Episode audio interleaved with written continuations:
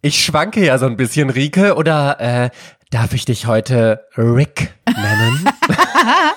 ich, war, ich sah sehr überzeugend aus, oder? Ich war selbst überrascht, wie männlich ich aussehen kann, weil ich glaube, ich schon so insgesamt sehr feminines Gesicht habe und äh, jetzt nichts äh, Kantiges äh, so in, in meinem Markantes in meinem Gesicht habe, aber ich fand, ich fand, ich habe das ganz gut hingekriegt, wenn ich mich mal selbst loben darf. Ich fand dich richtig heiß. Und Danke. da sieht man ja wieder the power of Make-up, dass man aus einer heißblütigen Frau, einer weiblichen, sexy Lady wie dir Ah. so einen heißen Typen machen kann. mein Gott, I was shocked. Ich hätte fast Mark dafür verlassen, um zu dir zu kommen nach München. Wow. Baby, jawoll. Weiß ich dich, wie ich demnächst hier empfange. In meinem geilen Hoodie und mit meinem geilen Geil. Make-up. Und dann aber Geil. los geht's. Oh, uh, jetzt wollen- ich ganz betreten Jetzt mit- kann ich erstmal nicht mehr genau. aufstehen. Da betreten wir miteinander völlig neue, neue Sphären. Da wird unsere Beziehung doch noch aufs nächste Level hochgehoben, ja. There's Ja, always du a hattest ja die letzte level. Podcast-Folge verloren und musstest dich deswegen transformieren von einer Frau zu einem Mann. Und ich habe mir ja gedacht, eigentlich wäre das ja total meine Strafe gewesen. Ja. Aber andererseits, nachdem ich jetzt gesehen habe, wie unfassbar gut du als Typ ausgesehen hast, Mhm. muss ich sagen, ich bin ein bisschen froh, dass du diese Strafe doch machen musstest.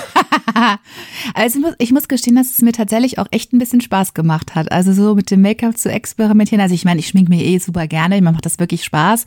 Aber mal in eine ganz andere Richtung. Also nicht sich irgendwie weiblich verschönern, sondern was im Gesicht sorgt dafür, dass man einen männlichen Look hat. Also was muss ich dafür verändern? Wie muss ich das schattieren und kämmen und was weiß ich? Ich fand es total spannend. Also ich muss sagen, es war gar keine so eine große Strafe. Es hat mir ehrlich gesagt ziemlich viel Spaß gemacht. So thank you. Na toll. Ja, dann weiß ich ja, dass ich meine Strafe für heute noch so ein bisschen überlegen muss. Naja, aber wenn ihr das Video von äh, Rike sehen wollt, dann schaut gerne mal bei Instagram vorbei, at erwartet unerwartet. Und ich finde, diese Transition, die du jetzt gemacht hast, die ist eine wunderbare Überleitung, weil jetzt hatten wir in letzter Zeit viele ganz, ganz tolle Frauen, über die wir äh, berichtet haben. Und mit deiner Transition hast du jetzt den Weg dazu gefunden, dass wir doch heute endlich mal wieder eine Geschichte von einem Mann erzählen. Erwartet, unerwartet. Der Podcast mit mysteriösen, emotionalen und spannenden Geschichten, mit deren Ende du niemals gerechnet hättest. Mit der Queen of Ingeniosität, Rike, und der Princess of Drama, Mike. Hello, hello, hello, you beautiful sunshines. Connected über die Weiten des Internets. Zwischen München und Köln sind hier Rico und Mike für euch. Hallo, hallo. Ich stelle hier im Podcast eine wahre Geschichte vor und Rike hat die Aufgabe, das große, unerwartete Ende dieser Geschichte vorherzusehen. Rike, also unser ganzer Podcast ist ja eigentlich darauf aufgebaut, dass du so unfassbar gut Menschen lesen und durchschauen kannst. Deswegen würde mich jetzt mal total interessieren, woran machst du genau fest, ob dir jemand Bullshit erzählt? Ähm, also ich glaube, es gibt ja solche, solche wirklich äh, Körperlesetechniken, äh, bei denen das an ganz konkreten Mimik, Gestik festgemacht wird, ob jemand zum Beispiel lügt. Ne? Ich glaube, es gibt da diese, diese Theorie, dass man dann irgendwie so in die linke obere Ecke von einem, von einem Raum oder so gucken würde, also dass die Augen ausweichen oder im Gegenteil, dass jemand ganz angestrengt Augenkontakt hält. Ähm, aber ich, also das habe ich natürlich alles nicht gelernt und auch wende ich auch nicht an. Ich äh, finde aber, äh, das ist irgendwie so meistens, man spürt das einfach. Ich, ich guck gerade, guck gerade die Serie Manifest, kennst du die? Oder Nee. hast du die schon mal? Nee? Okay, und da gibt's eine, eine Figur, eine der Hauptfiguren. Sieg heißt er. Und Sieg, es ist ja so ein, also ein bisschen, passieren so ein bisschen äh, übernatürliche Dinge und der ist Empathiker. Und wenn der Leute sieht, dann ist immer wie so eine Welle bildet sich da, so sieht das aus, so eine Luftwelle. Und dann spürt der, was die spüren. Und äh, äh, man, man macht immer schon Witze, dass, dass ich ja quasi Sieg bin, weil häufig geht mir das auch so. Ich guck, man guckt die Leute an und irgendwie spürt man, ist natürlich nicht bei allen, das klappt bei dem einen mehr, bei dem anderen weniger, aber irgendwie finde ich, spürt man dann, wenn ich so mich darauf konzentriere und das auch zulasse, also das lasse ich nicht immer so so, aber manchmal, wenn ich das wissen möchte, dann spüre ich die Emotionen, die jemand mir quasi gegenüber hat. Und dann merkst du ja auch, will jemand was verheimlichen, Oder ist mir das gerade irgendwas unangenehm in der Situation? Und wenn er mir dabei oder diejenige mir gerade was erzählt, dann kann man ja, wenn man merkt, derjenige fühlt sich damit irgendwie gerade so unangenehm, dann hat man ja schon häufig so einen Verdacht, dass er vielleicht nicht alles ganz koscher ist.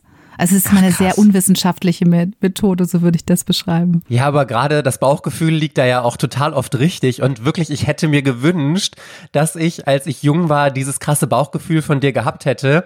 Ich möchte heute die Folge nämlich mit einer sehr persönlichen Geschichte starten, die mir wirklich passiert ist, als ich so gerade volljährig war. Und die beschäftigt mich wirklich bis heute ganz, ganz krass. Damals war ich bei Romeo angemeldet. Das ist so eine schwule Dating-App, falls ihr das nicht kennt. Und mich hat jemand angeschrieben, dass ich total toll aussehen würde. True, true, 100%. Da Und noch keine Lüge detected. und bestimmt auch ganz gut schauspielern könnte und ob ich da irgendwie Interesse dran hatte und so. Und dann soll ich mich bei einem Freund von ihm melden oder einem Bekannten so. Nennen wir ihn einfach mal Lars. Und das habe ich dann auch gemacht und wir haben uns dann auch recht schnell für ein, in Anführungszeichen, Casting getroffen, was rückblickend aber ehrlicherweise eher ein Date war. Aber, ähm, also Lars war wirklich so gar nicht mein Typ. Lars war Lehrer, Die Harvey Weinstein-Methode. Es, es war Richtig. irgendwie ein Casting, aber Richtig. eigentlich war es ein Date. Mhm. Richtig, genau. Rückblickend, aber das habe ich alles überhaupt gar nicht gereilt. Ich habe das wirklich alles für bare Münze damals genommen. Und äh, also er hat halt auch so eine Schauspiel-AG geleitet und da sollte ich eben mitmachen und ein Stück mitspielen. Und wir sind dann relativ enge Freunde geworden. Wir sind jedes Wochenende auf Party gegangen, haben super viel unternommen. Das war auch immer total schön, aber für mich richtig krass, weil eigentlich kann ich das mit Schwulen wirklich kaum bis gar nicht, zumindest damals, heute ein bisschen besser, war es halt wirklich alles auf platonischer Ebene, weil ich ihn halt null anziehen fand. Man muss vielleicht noch dazu sagen, dass Lars ja wirklich deutlich älter als ich war. Also mindestens 10 bis 15 Jahre, würde ich sagen. Ich weiß es ehrlicherweise nicht mehr so genau. Und von Anfang an, das ist das eigentlich Kuriose, hat er mir wirklich die krassesten Stories erzählt. Er war nämlich angeblich Schauspieler in Hollywood, allerdings Oh, unter anderem wow. Namen hat er mir immer erzählt den er mir natürlich auch nicht sagen wollte, weil er ja angeblich mit diesem Kapitel in seinem Leben abschließen wollte und nichts mehr zu tun haben wollte und so. Aber er kannte natürlich auch angeblich Gott und die Welt. Und als ich einmal zu ihm kam, werde ich auch nicht vergessen, das sind so Momente, die haben sich so krass in meinen Kopf eingebrannt, kam er so die Treppe runter und hat angeblich mit seiner guten Freundin Meryl Streep telefoniert. Nein, wie geil. Uh, Mara, uh, sorry to interrupt you. My, my friend Mike is here. Sorry. Ja, genau, das ist das. Genau so war es wirklich. Oh, sorry, Mike is here. Yes, can I, can I call you later, please? Bla, bla, bla. Love you, so, Mama. krass. Das hab gedacht, boah, wie krass ist das denn? Der kennt einfach Meryl Streep und so. Und der hat mir tatsächlich auch von einigen männlichen Schauspielern erzählt, die zwar offiziell hetero waren, aber mit denen er angeblich was gehabt hat, weil die Oh, wer, äh, wer, wer? offiziell, ja, ja, zum Beispiel, kennst du James Franco? Ja. Der hat, Ja. ja. ja, genau, der zum Beispiel. Mit dem hat er angeblich ähm, irgendein Theaterschauspiel gespielt und dann sogar auf der Bühne in einem Bett Sex gehabt vor Publikum und alle Leute dachten, das wäre kein echter Sex gewesen. Sowas hat, das sind die Stories, die er mir erzählt hat. Total krass, oder? Ja, total. Wo- Wobei ich finde, dass diese Story zu James Franco voll passt. Also das ist irgendwie so, Ja. das kann ich mir total, ja. Als du witzigerweise Oh Gott, gesagt ist das hast, doch alles wahr. Ja, ohne Scheiß. Als du gerade gesagt hast, Hollywood-Stars, die angeblich äh, straight sind, aber tatsächlich schwul sind, habe ich sofort an James Franco gedacht. Und dann, Nein, ernsthaft?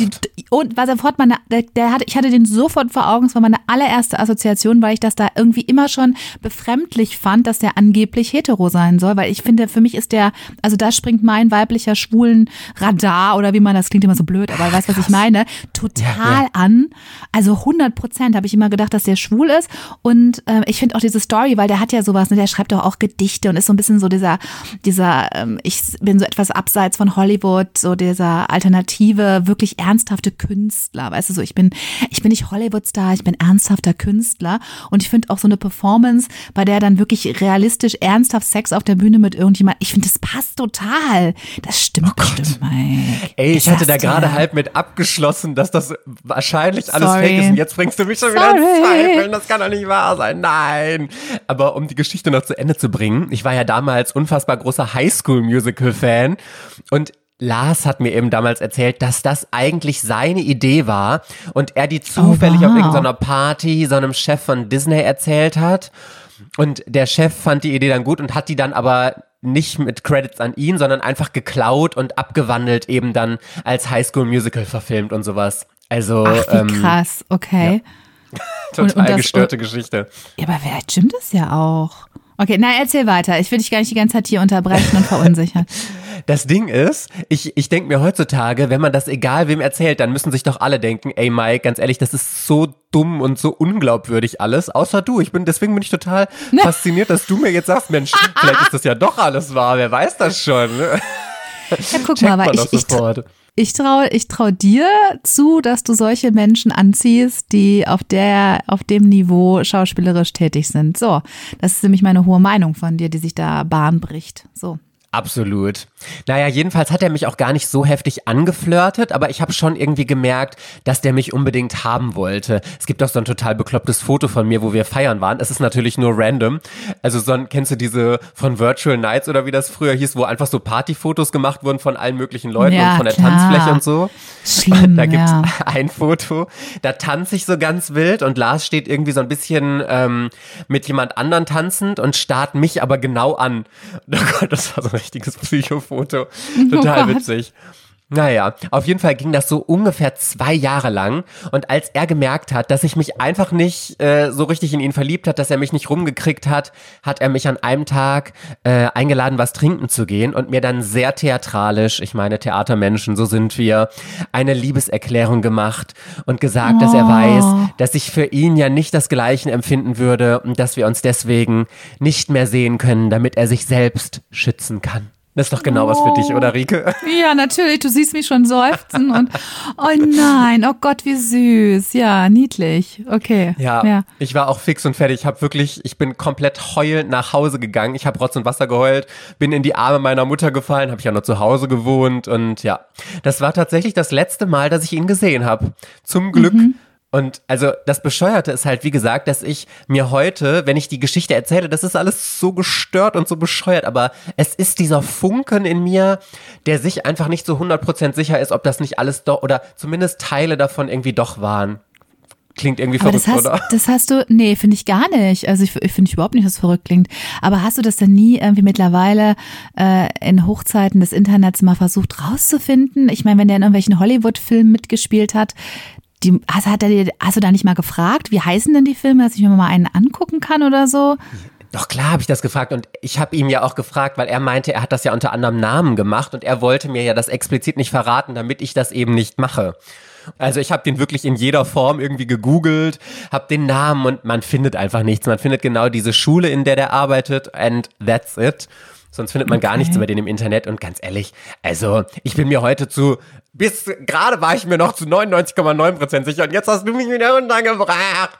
Du reißt hier Traumatas in mir auf, Sorry. Rike. Nein, nein, nein. Wenn, wenn du sagst, du hast es auch alles durch, durchgegoogelt und so, dann glaube ich das auch nicht. Dann wird das, wird das eine Erfindung sein. Aber dann habe ich jetzt schon wieder natürlich, habe ich jetzt schon wieder total Mitleid mit ihm, weil ich denke, wow, da musst du ja wirklich ein extrem gestörtes Selbstwertgefühl haben, wenn du Ja, ne? meinst, du kannst nur beeindrucken, wenn du so dick aufträgst. Also ich meine, jeder, wenn er jemand anders beeindrucken will, legt, übertreibt vielleicht schon mal bei der einen oder anderen Sache oder untertreibt bei einer anderen Sache, um sich besser dastehen zu lassen. Ich meine, klar, wir machen alle Eigen-PR, aber knallhart zu lügen was richtig zu erzählen, was echt gar nicht stimmt und auch noch auf diesem Level, also nicht nur ich bin keine Ahnung mit Matthias Schweighöfer befreundet, sondern es ist dann gleich Meryl Streep, ja, das ist ja schon, also wow, also schon schon krass, wie man sich offensichtlich dann über andere aufwerten muss. Ja, da tut er mir eigentlich, eigentlich tut er mir jetzt total leid und dann auch noch so unglücklich verliebt in dich. Ich denke mir aber auch immer, man muss doch wissen, dass das irgendwann auffliegen wird. Ich verstehe es einfach nicht, was die Logik dahinter ist, aber gut. Das ist, die Leute Ja. denken wahrscheinlich nur in dem Moment selbst und denken gar nicht daran, die Konsequenzen, die das mal in der Zukunft irgendwie haben könnte oder so, ne? Ja, also so ein bisschen nach Realitätsverlust klingt's schon. Also als wenn nicht mehr so jemand nicht mehr so richtig gebunden ist an Wirklichkeit, dass man meint, das wäre möglich, dass das nicht auffällt und man nicht selber wie der absolute Creep dasteht, weil man solche komischen Stories erzählt hat. Ähm, also ich glaube, so ein bisschen Problem scheint er schon gehabt zu haben. Aber naja, Naja, und ein ähnliches Problem hat wahrscheinlich auch der Mensch, über den ich dir heute erzählen möchte. Und damit komme ich jetzt mal zu meiner heutigen Geschichte. Und Rike, bevor ich dir das erzähle, wenn jemand mit Worten umgehen kann, dann ja eindeutig du. Du hast ja unter anderem Germanistik studiert und deswegen kannst du jemand, der weniger schlau ist, wie ich jetzt zum Beispiel, kannst du mir sagen, um was es in der Doktorarbeit des Mannes geht, den wir heute begleiten werden. Und ich verrate oh, dir den wow. Titel und du erklärst mir ja. das einmal. Der Titel lautet Kognitiv induzierte Verzerrung in der stereotypen Urteilsbildung. Aha. Ja, weil es halt wahrscheinlich ziemlich genau die Diagnose, die ich jetzt deinem Freund Lars äh, äh, gestellt hätte. Kognitiv induzierte Verzerrung. Was war das? Äh, wie ging es weiter in meiner Wahrnehmung? In der stereotypen Urteilsbildung. In der stereotypen Urteilsbildung. Also sagen wir so, eine Idee hätte ich ja schon, worum es da gehen ja? könnte. Aber, okay, worum geht's? Mhm. Ähm, ja. Naja, eben das, das, äh, äh, also es geht wahrscheinlich um das eben um das Thema Urteilsbildung. Also wie kommt man zu stereotypen Urteilen? Ja, also das ist ja, also da muss ich glaube ich jetzt nicht erklären, was ein stereotype Urteil, was ein stereotypes Doch, Urteil natürlich. ist. Doch, Doch also, bitte. hey, ich, mein Gott, was du hier für Wissen bei mir voraussetzt. Ich habe keine Quatsch, Ahnung. Das, äh, ein, ein, Stereotype ein Urt Urteilsbildung? Ja, Urteilsbildung, nee, also okay. Mhm, genau, ja, also du kennst ja Stereotype, die wir im Kopf haben. Also was weiß ich, ein Beispiel, äh, Menschen aus Bayern sind immer äh, heimatverbunden, gehen gerne in die Natur und ja, jetzt mal auf einem ganz oberflächlichen Ebene, ja, tragen mal meinetwegen Lederhosen. Das wäre jetzt ein Stereotyp. Und wenn ich dann jemanden aus Bayern äh, kennenlerne, dann werde ich ähm, zu meiner Urteilsbildung zum Beispiel über dessen Persönlichkeit oder wie ich den einzusortieren habe, wenn nehme ich Stereotype zu Hilfe, um diese, um diese, um mein, um zu meinem Urteil zu kommen, um zu meiner Wahrnehmung um meine, zu meiner Wahrnehmung zu kommen dieser Person, wende ich also solche Stereotype an. Oder natürlich sehr problematisch im Zusammenhang mit Menschen aus anderen Ländern zum Beispiel. Ich habe dann ähm, stereotype Vorstellungen, wie ein zum Beispiel muslimischer Mann sich verhält. Und wenn ich dann jemanden kennenlerne ähm, aus Marokko, dann wende ich diese Stereotype zur Einordnung an. Und wenn ich kognitive Verzerrung, also kognitiv ist ja alles, was, also sagen mein, mein Denken, also meine Hirnverarbeitung, ähm, Verzerrung also wenn ich also auf eine verzer äh, eben verzerrte Art und Weise zu einer stereotypen Urteilsbildung komme, wobei ich sagen würde, dass eine stereotype äh, Urteilsbildung an sich schon immer eine Verz kognitive Verzerrung ist. Aber irgendwie so stelle ich mir das jetzt vor. Okay, ich habe kein Wort verstanden von dem, was du gesagt hast, aber klang alles sehr wichtig und sehr oh interessant oh und damit wärst du eigentlich prädestiniert dafür, die gleiche Karriere anzuschreiben wie der äh, Herr, von dem ich dir heute erzähle. Denn dieser ich Titel, hoffe, den ich dir von der äh, Preisträger oder so, ja? ja, mhm. absolut. Mindestens. Der Titel ja. von der Doktorarbeit, den ich dir gerade erzählt habe, bedeutet gar nichts. Das ist eine Aneinanderreihung leerer Begriffe, sagt er selbst. Und dass die Psychiatrie ein Fach ist, das nur der Wortakrobatik dient, also einfach komplexe Begriffe aneinander reiht. Und das ist alles, was Psychologie oder Psychiatrie wäre. Mhm. Ja, und der Mann, der diese lustigen Sätze gesagt hat, ist Gerd Postel. Und das hier auf dem Foto ist er. Also der, der Herr mit dem Mantel, der diesen Mantel so aufgebreitet genau, hat, das ist Gerd Postel. Ja. Okay, ja. also man sieht einen, einen äh, Mann, ich würde mal schätzen, ähm, in den 40ern, also ähm, keine Ahnung, Anfang 40 ungefähr, der umringt ist von Medien, also von Fotografen und von Kamerateams, offensichtlich aus einem Gerichtssaal kommt, denn rechts im Vordergrund sieht man einen Herrn in einem schwarzen Talar, der aussieht wie ein, wie ein Anwalt, der offensichtlich ihn vor Gericht vertreten hat oder so, oder ich vermute, dass es sein Anwalt ist. Ja, und offensichtlich hohes Medieninteresse an ihm ist. Man sieht die Blitze aufflammen und er hat so eine Barberjacke an und darunter ein braunes Jackett und äh, schwarzen Pullover mit einem blau davor rund guckenden Hemd und hat diesen, öffnet diesen Mantel so ein bisschen wie so ein Exhibitionist, muss ich sagen, nur dass er halt angezogen ist äh, darunter.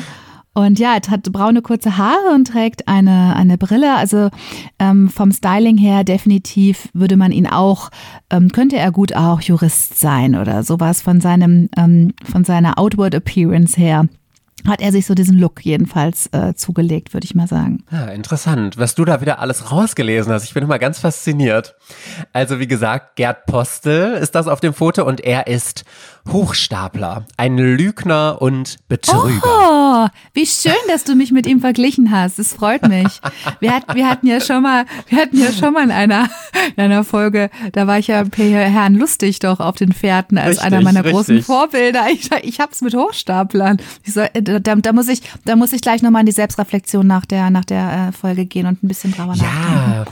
Ja, ja, aber auch ganz ehrlich, ich glaube, Leute, die psychologisch und mit Worten gewandert sind, das sind einfach die perfekten Hochstapler. Und deswegen, unabhängig davon, ob du eine Hochstaplerin bist, bist du natürlich nicht. Aber ich glaube, wegen deiner Psychologiekenntnisse und deiner Wortgewandtheit wärst du einfach perfekt in diesem Job. So. Ja, stimmt. Das hatten wir bei Peter Lustig auch schon. Äh, nicht Peter Lustig? Peter Lustig heißt er doch nicht. Viktor Peter Lustig ist der aus dem, ist der aus dem Bauwagen. Entschuldigung. Auch ein Hochstapler wahrscheinlich, ja. Also bei Viktor Lustig schon festgestellt. Ja, okay. Mhm. Jetzt geht's los. I'm Okay, ich sorry. erzähle dir heute seine Geschichte und du sollst mir am Ende verraten, wie es überhaupt dazu gekommen ist, dass er Hochstapler geworden ist. Und ich verrate dir jetzt mal die Frage, die du mir heute beantworten sollst. Und sie lautet, was brachte den Postboten Gerd Postel dazu, seinen Job an den Nagel zu hängen und eine Karriere als Hochstapler zu starten? yes. Okay, wir lernen jetzt mal den Gerd kennen.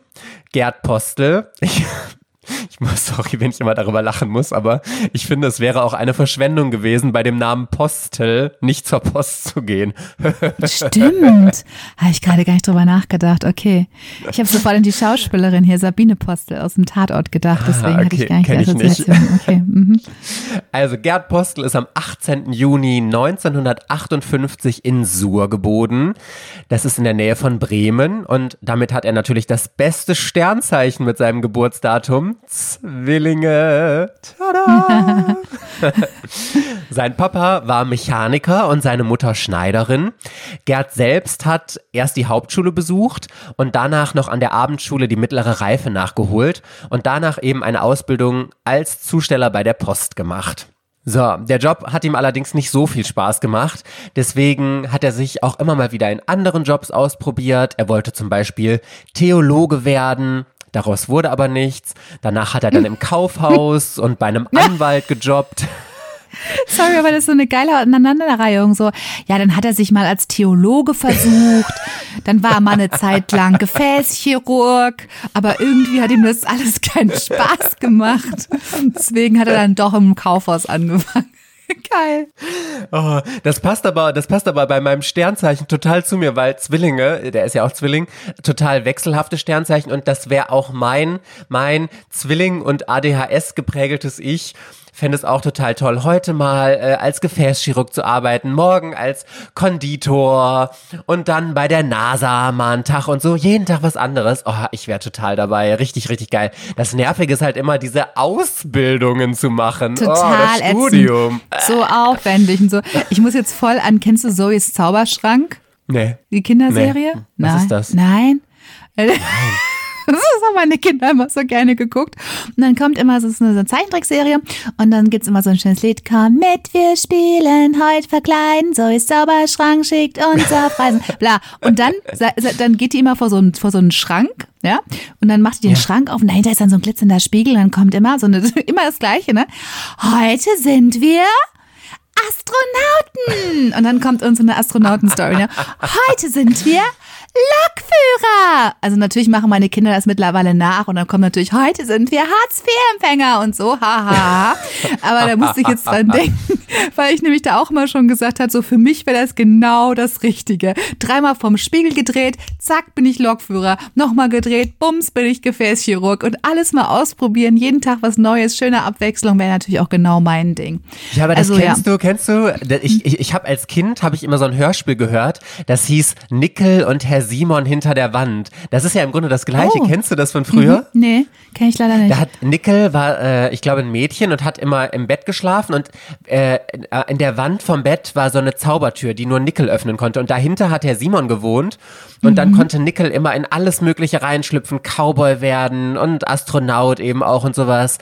Ja, also ich glaube, es ist das ähnliche Konzept, nur dass Herr Simon hinter der Wand natürlich tausendmal cooler ist als mit dem Kleiderschrank, ne? Also sorry. Wir merken immer wieder, dass hinter so vielen kreativen Prozessen eigentlich Menschen mit ADHS stecken. Die ganzen Ja. Erfinder von diesen Kinder, von diesen ganzen Kinderserien, alles schwer ADHS-Leute, die einfach immer was Neues brauchen, ständig auf der Suche, der, deren Gehirne ständig auf der Suche nach neuen Reizen und Impulsen sind, so wie unsere. Und True. deswegen, deswegen auch so coole Ideen haben und so tolle Serien produzieren, wie Herr Simon und Hickel und Absolut. Zoe's Zauberschrank. So. Oder wie diese tollen Podcasts. Haben wir uns nochmal kurz ein Also bisschen selbst richtig heiße Unterstellung jetzt hier von uns, dass Gerd Postel möglicherweise auch ADHS Mhm. hat oder sonst was. Oder es lag einfach am Zwillinge-Sternzeichen. Ich habe ja unter anderem auch Psychologie studiert und Astrologie Oh. und ähm, da bei der Sternzeichenkombination ist mir direkt aufgefallen, dass der wahrscheinlich, ja und bei der bei der ganzen Beschreibung auch, dass der, scheint ADHS zu haben, ganz klar. Okay. Mhm. Absolut. Also hat auf jeden. Fall ganz, ganz viel gemacht. Zuletzt war er Student bei einer Fotofachschule und das war das letzte Mal, dass er einen Job auf ehrliche Art und Weise bekommen hat. Mit 19 Jahren ist es dann passiert, was du mir hoffentlich später verraten wirst, weswegen Gerd dann seinen Job gekündigt hat und eben einen neuen anf- äh, anfangen will. Und zwar eine Ausbildung als Rechtspfleger in Bremen. Und dafür hat er zum ersten Mal so richtig professionell was gefälscht. Also er hat das früher immer schon so ein bisschen geübt irgendwie. Und er hat sich ein Abiturzeugnis gefälscht und wird tatsächlich für die Ausbildung als Rechtspfleger genommen. Und ich frage mich ja da immer, also ernsthaft, wie abgebrüht muss man sein, wenn ich irgendein Dokument fälschen würde und dann da zum Vorstellungsgespräch eingeladen werden würde? Wirklich, ich würde da mit schwitzenden Händen sitzen, mir die ganze Zeit einen abstammeln, weil ich die ganze Zeit totale Panik hätte, dass ich irgendwie auffalle und dass mir, dass das jemand enttarnt hat und dann sagt, ja, dieses Abiturzeugnis ist gefälscht. Was soll das? Gefängnis und so und oh, never, ich könnte das Ja. gar nicht. Trotz aller Ja. böser Energie. Nein, ich ja auch überhaupt nicht. Ich bin ja so total, bin ja eigentlich da so eher so fast schon so ein Zwangscharakter, immer alles ehrlich und korrekt zu machen. Ich könnte das auf gar keinen Fall. Aber beim Abiturzeugnis sind wir jetzt mal ehrlich, das kann man eigentlich gut fälschen, weil, Entschuldigung, wer merkt denn, ob ich Abitur habe, ja? Also wenn ich behaupte, dass ich, dass ich Gefäßchirurg bin, das wird auffallen. Auch wenn ich in irgendeinem bestimmten Studiengang behaupte, da kann natürlich immer eine Frage nachkommen. Aber Abitur, ich meine, es legt dir keiner ein Ding hin und sagt, machen Sie doch mal eine Kurvendiskussion oder beschriften Sie bitte mal hier den Zellaufbau oder sonst was, ja. Das kann kein Mensch mehr, das, was man im Abi gemacht hat. Das merkt doch wirklich niemand, ob ich das habe oder nicht. True, true. Naja, er hat auf jeden Fall diese Ausbildung da angefangen. Ich habe leider keine genauen Infos gefunden, wie, aber nach ein paar Monaten ist er tatsächlich aufgeflogen und musste dann eine kleinere Geldstrafe zahlen, ein paar hundert Mark damals. Also noch recht überschaubar. Ja, doof gelaufen. Aber Rike, da du dich ja so unfassbar gut auch in Trickbetrügerinnen und Trickbetrügereien versetzen kannst, du hast da ja schon Erfahrung. Ja, Wie wärst ja. du nach diesem ersten Fail weiter vorgegangen bei deinen nächsten Trickbetrügereien, um einen besseren Job zu kriegen? Ähm, ja, jetzt hatte ich natürlich mal mir angeguckt, worüber, wann, warum das aufgefallen ist. Also ob es an der Urkundenfälschung, an der Art und Weise der Urkundenfälschung lag, wahrscheinlich. Entschuldigen Sie bitte, könnten Sie mir einmal kurz sagen, woran Ihnen jetzt genau bei dieser Urkunde aufgefallen ist, dass die gefälscht ist? Ganz genau, ich bin halt der- Nur für den extrem, Hinterkopf. Äh, richtig, genau, ich bin halt mega interessiert an Ihrem Feedback. Wenn Sie mir ganz kurz hier eine kurze Survey ausfüllen würden, woran Sie es jetzt gemerkt haben. War es das Layout? Waren da Formulierungen drin? War der Stempel nicht korrekt? Ja, was war es jetzt an der Stelle? Nö, also ich meine, im Prinzip war ja aber doch relativ erfolgreich, wenn man dann rausfindet, wie man das Ganze noch mal ein bisschen professioneller gestalten und verbessern kann. Dann hätte ich direkt die nächste gefälscht und mir auch eine tolle Ausbildung und einen tollen, tollen Abschluss oder so zurecht gefälscht, den ich nie gemacht hätte, um damit dann äh, mir Türen zu öffnen zu einem interessanten Berufsfeld, ähm, von dem ich vielleicht annehme, dass man ihn so ein bisschen Learning by Doing ähm, sich aneignen kann und dafür gar nicht unbedingt einen Abschluss mit den entsprechenden Fähigkeiten benötigt, sondern dass er eine Formsache ist mit dem Abschluss. Ja, richtig interessant. Also Gerd hat noch einen Schritt vorher gemacht. Er hat sich nämlich einen neuen Namen zugelegt, denn das Problem war, Mm. er war ja jetzt vorbestraft. Mhm. Also hat er sich dann erstmal einen Ausweis der Zahnärztekammer gefälscht, weil bevor er erstmal einen neuen Job angefangen hat, wollte er sich erstmal so ein relativ neues Leben aufbauen, hat sich eine neue was man halt so tut, ne? Ist einfach geil. So, oh, ich habe ich hab ein Riesenproblem. Ich bin durch eine Urkundenfälschung aufgefallen. Und um jetzt überhaupt wieder Fuß fassen zu können, muss ich erstmal einen Ausweis fälschen, damit die Leute mich überhaupt wieder ernst nehmen. Damit ich wieder So, im sozialen sagen, Leben ankomme, Genau. als wärst du ein schwerer Mörder Merkst du selber, genau. Nee, schön. Also er hat sich auf jeden Fall einen neuen Namen zugelegt und für die Wohnungssuche, weil in Bremen, wo er noch gelebt hat, da war ziemliche Wohnungsnot zu der Zeit und er hat sich deswegen einen Ausweis der Zahnärztekammer gefälscht und das bei seinem neuen Vermieter ausprobiert, weil als Arzt wird man von den meisten VermieterInnen wahrscheinlich mit Kusshand genommen. Dr. Klaus Schüring war übrigens sein neuer Name. Mhm. Und, und um möglichst authentisch zu werden, hat er dann auch ein paar Vorlesungen in Psychologie und Soziologie an der Uni besucht, Fachbücher gelesen und auch zwei Ärztinnen gedatet, aber überhaupt gar nicht, um Wissen zu bekommen oder so, sondern das, was äh, ich schon am Anfang so ein bisschen angedeutet habe, um möglichst viele Fachwörter kennenzulernen und sich besonders schlau ausdrücken zu können. Wie findest du die Taktik? Ja, gut. Ich, also ich meine, im Prinzip ist das das, was wir alle machen, nur nicht mit äh, kriminellen Absichten. Also sich zu orientieren, wo möchte ich hin und dann von Leuten, die sich bereits in diesem Feld befinden, einen Habitus und ein Vokabular abzugucken, ist grundsätzlich eine gute Strategie, muss man ja sagen. Nur nicht mit diesem Ziel, wenn man es zum. Faken verwendet. Ja. Weißt du, was ich mich gefragt habe, Rike? Hattest du früher auch in der Schule irgendwie so Sätze, die du nur gesagt hast oder die so Common Sense waren, weil sie besonders schlau klingen? Ich würde natürlich sagen nein, aber ich hatte ja mal, ich weiß nicht, ob ich das schon mal erzählt habe, es ist für mich wirklich ein sehr eindrückliches Erlebnis gewesen. Ich komme da ganz häufig immer wieder mit, weil mich das damals so, ähm, hat mich wirklich ernsthaft getroffen und zwar war das an der Uni.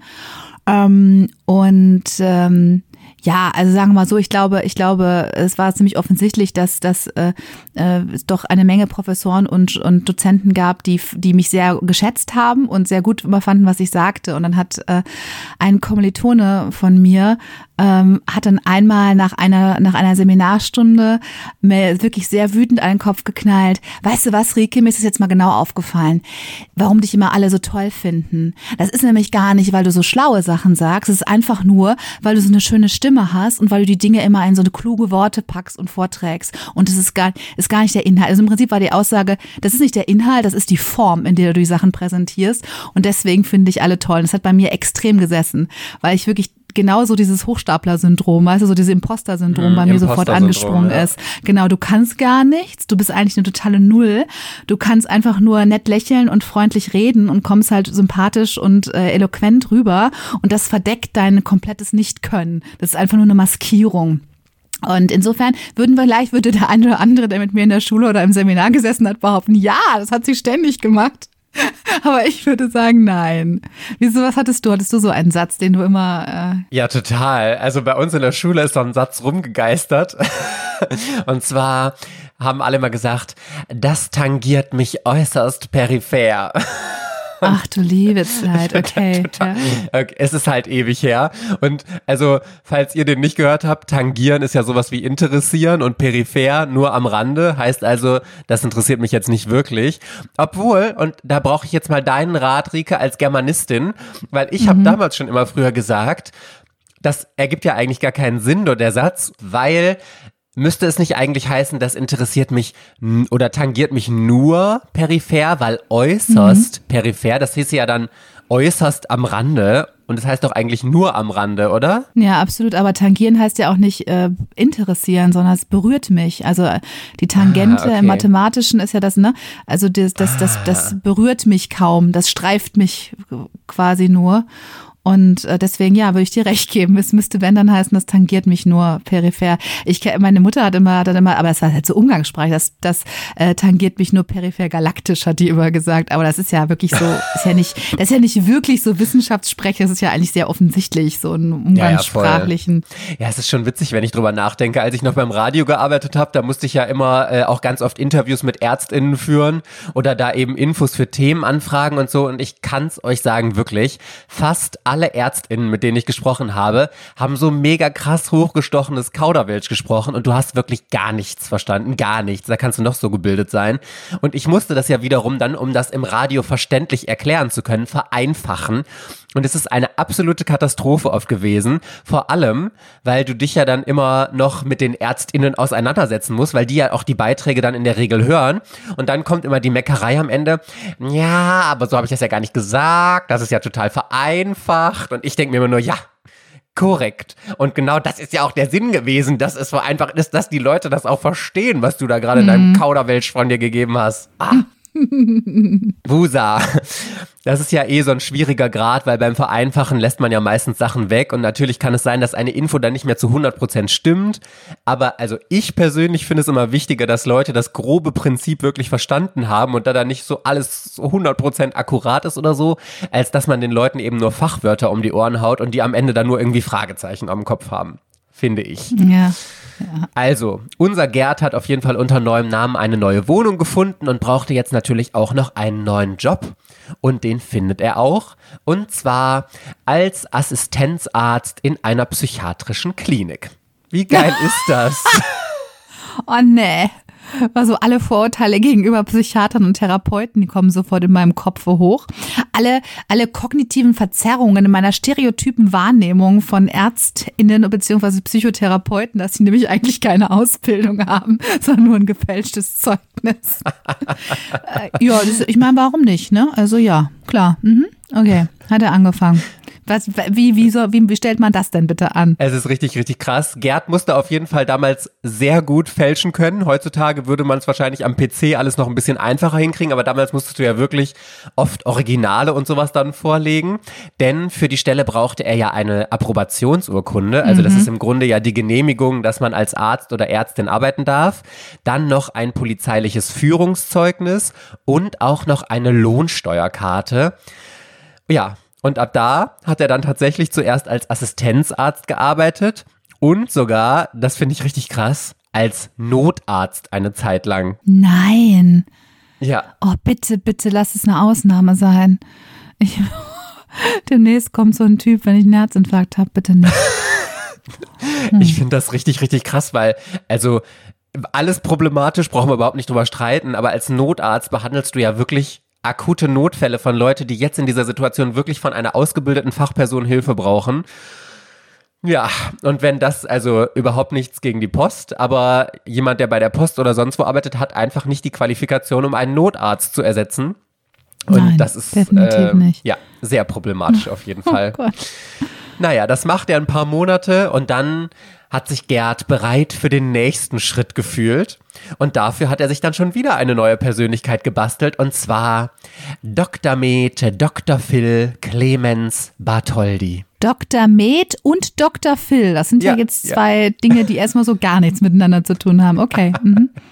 Und das Geilste an der Sache ist, schätz mal, wie alt er da war zu dem Zeitpunkt. Naja, ja, 25. Ja, mega 24, richtig gut. Ja. Und also jetzt mal ernsthaft, ich, ich kenne mich jetzt mit Medizinstudium nicht so gut aus, aber ich würde jetzt einfach mal bezweifeln, dass man mit 24 Jahren überhaupt schon einen Doktortitel haben kann, geschweige denn ein Dr. Med, Dr. Phil. Also ja, vor, vor allem, vor allem kein Dr. Phil, weil das ist, wäre ja sozusagen mein, meine Branche und äh, für einen Dr. Phil, also unter, sagen wir mal, unter Max Minimum vier, fünf Jahre kommst du dann wirklich nicht hin, äh, da einen Doktortitel zu erwerben. nach dem abgeschlossenen Studium, muss man nach dem, sagen. Eben ne? nach dem abgeschlossenen Studium, genau, deswegen vollkommen unmöglich. Ich meine, in Medizin ist jetzt der Doktortitel, glaube ich, relativ, relativ simpel zu bekommen, wenn man denn Aber sein Studium geschafft hat. Und dafür ist das, lange, ja. genau, dafür ist das halt heftig. Ne? Ja. Richtig. Ja. Naja, und unter diesem neuen Namen hat sich Gerd hier beworben. So, also ich sehe hier ein äh, Backsteingebäude, sieht so von der Bauweise aus, aus den ja, aus den 80ern würde ich mal schätzen, so Flachbau, Flachdachbauweise und im Vordergrund sieht man ein großes Schild, auf dem Gesundheitsamt steht. Also offensichtlich ist das das Gesundheitsamt einer Stadt und ich fürchte, da wird unser Dr. Med, Dr. Phil dann angefangen haben zu arbeiten oder was kommt jetzt? Genau, richtig. Das ist das Gesundheitsamt der Stadt Flensburg und ich bin jetzt ehrlicherweise ein bisschen enttäuscht von dir als Architektenenkelin. Weißt du, da gebe ich mir schon immer Mühe, hier in jeder Folge irgendein schönes Haus dir zu präsentieren. Und dann gibst du mir so eine abgespeckte äh, Interpretation So. dessen und sagst, ja, aus den 80ern, Backsteingebäude aus den 80ern. Ich möchte da jetzt noch ein bisschen mehr Flachdach habe ich noch gesagt. hören. Flachdach. Aber guck mal, das ist doch so richtig verzweigt und verwinkelt und ah, da kann man doch bestimmt so viel Schönes reininterpretieren, oder? Es sieht tatsächlich eher fast so ein bisschen auch, könnte auch ein Krankenhaus sein. Dadurch, dass man so verschiedene Trakte erkennen kann, ja. durch die unterschiedlich hohen ähm, äh, Häuserteile. Ähm, Und eben diese Flachdachkonstruktion hat es was sehr Funktionales, aber eben etwas, was viel Raum braucht. Deswegen äh, hätte ich, also ich glaube, hätte ich geraten, hätte ich gesagt, es ist irgendwie ein Krankenhaus. Aber Gesundheitsamt kommt da ja, ist ja schon nah dran. Absolut. Ja, Und, und, und, wann, aus welchem Jahr ist es? Ich möchte das jetzt wissen. Nein, nein, nein. Können wir da bitte hin zurückgehen? Du kannst mich nicht herausfordern und mir dann nicht die Auflösung liefern. Von wann ist denn dieses wunderschöne Gebäude? Ich habe Diese gar keine Perle Ahnung. der Architektur. Ja, ja, ja. Aber ich, trau, ich würde jetzt äh, vertrauen, da du als Architektenenkelin ja einfach so eine große Expertise hast. Deswegen wirst du mit 70er, 80er oder was du gesagt hast, mit Sicherheit richtig liegen. Ganz, Mhm. ja, ja. ganz Ich sicher. habe das mit der Muttermilch eingesaugt. Von deinem Opa. Oh Gott. Na, von meiner Mutter natürlich. Gut, Das das sind jetzt Bilder in meinem Kopf. Von, also das ist dann, vor allem müsstest du jetzt meinen Großvater kennen. der hat wenig das sind weibliches. Bilder, Bilder. Oh nein, nein, oh Gott. An so einer schön behaarten Männerzitze. Ah. Okay, stop, stop, stop it. Gereicht jetzt, gut. Okay, weiter. Wir sind, aber gut, wir sind ja richtig beim Gesundheitsamt. Jedenfalls hat sich Gerda beworben und zwar als stellvertretender Amtsarzt. Mhm. Und was glaubst du? Wie gute Chancen hatte er? Klar, die haben gesagt, super qualifiziert. Zwei Doktortitel mit 24, schon Jahre als, als Notarzt und in der Psychiatrie gearbeitet. So jemand Qualifiziertes kriegen wir nie wieder. Dabei noch so ein freundliches, eloquentes Auftreten ist eingestellt. Richtig. Also er hatte sich natürlich einen lückenlosen Lebenslauf gebastelt mit Promotion. Dann hat er noch erzählt, dass sein Vater Medizinalrat und seine Mutter äh, Medizinaldirektorin war. Das sind zum Beispiel Ärztinnen, die bei der Bundespolizei sind, also verbeamtet sind.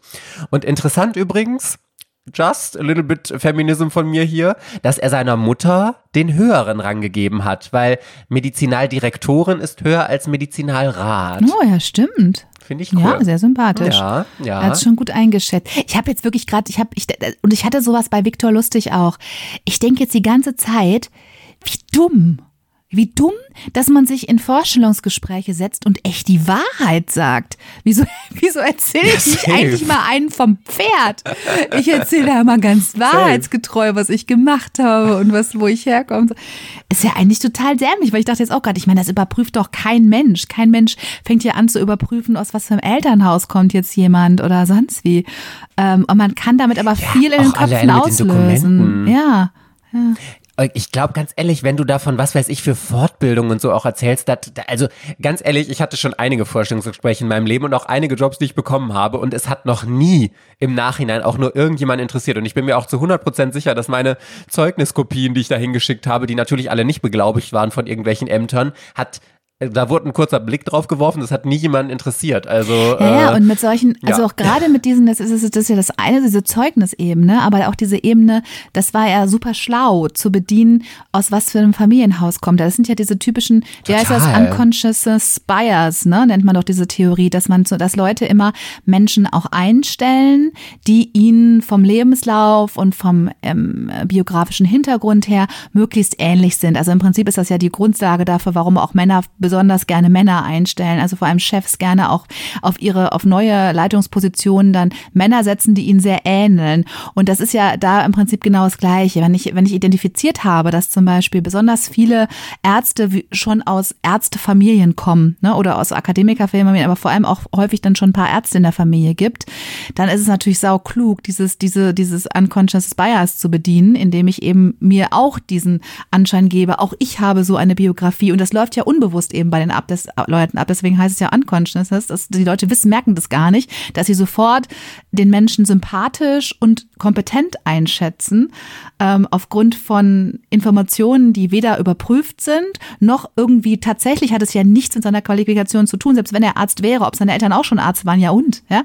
Aber es löst das bei den Menschen aus. So, ah, der ist einer von uns, der gehört dazu, der ist da genau richtig. Also sehr interessant. Schlau von ihm. Total. Und damit hat er sich halt gegen 40 BewerberInnen durchgesetzt, obwohl ich das wahrscheinlich nicht gendern müsste, weil ich mir sehr sicher bin, dass das alles nur Männer gewesen sind. naja. Es war allerdings gar nicht so nötig, dass er da unbedingt so trickst, denn er hat sich vorher schon so ein bisschen eingeschleimt und zwar hat er Kontakt zum Leiter des Gesundheitsamts aufgebaut äh, und sich da schon so Vertrauen von dem geholt. Und ich meine, das ist ja genau das nächste. Wie sollte man einen Job besser bekommen? Als über Vitamin B. Okay, bevor wir uns anschauen, wie lange er dort unentdeckt geblieben ist, endet hier erstmal mein erster Abschnitt und du darfst mir jetzt endlich auch mal eine Frage stellen, die ich aber nur mit Ja oder Nein beantworten darf. Ich muss gestehen, wir sind jetzt so ins Plaudern über dies und jenes gekommen. Ich weiß die Ausgangsfrage gar nicht mehr. Also die Frage lautet, was brachte den Postboten Gerd Postel dazu, seinen Job an den Nagel zu hängen und eine Karriere als Hochstapler zu starten? Äh, Wissen wir das nicht quasi jetzt schon? Dass er da einfach nicht zufrieden war und was Neues ausprobieren wollte und dann gemerkt hat, da liegen seine Qualifikationen? Also es gab jetzt noch, also dann, dann frage ich jetzt erstmal so, es gab offensichtlich ja, weil sonst würden wir jetzt hier, würdest du mir jetzt nicht alles erzählen. Es gab offensichtlich ein einschneidendes Ereignis oder ja, irgendwie so, was dazu geführt hat, dass er diesen Job bei der Post gekündigt hat, von dem ich jetzt noch nichts weiß und äh, dann diesen Hochstaplerweg gegangen ist. Genau, ja. Okay. Richtig. Mhm, war das jetzt schon die das Frage? Das war, das war eigentlich schon, nee, nee, nee, nee, das war noch nicht meine Frage.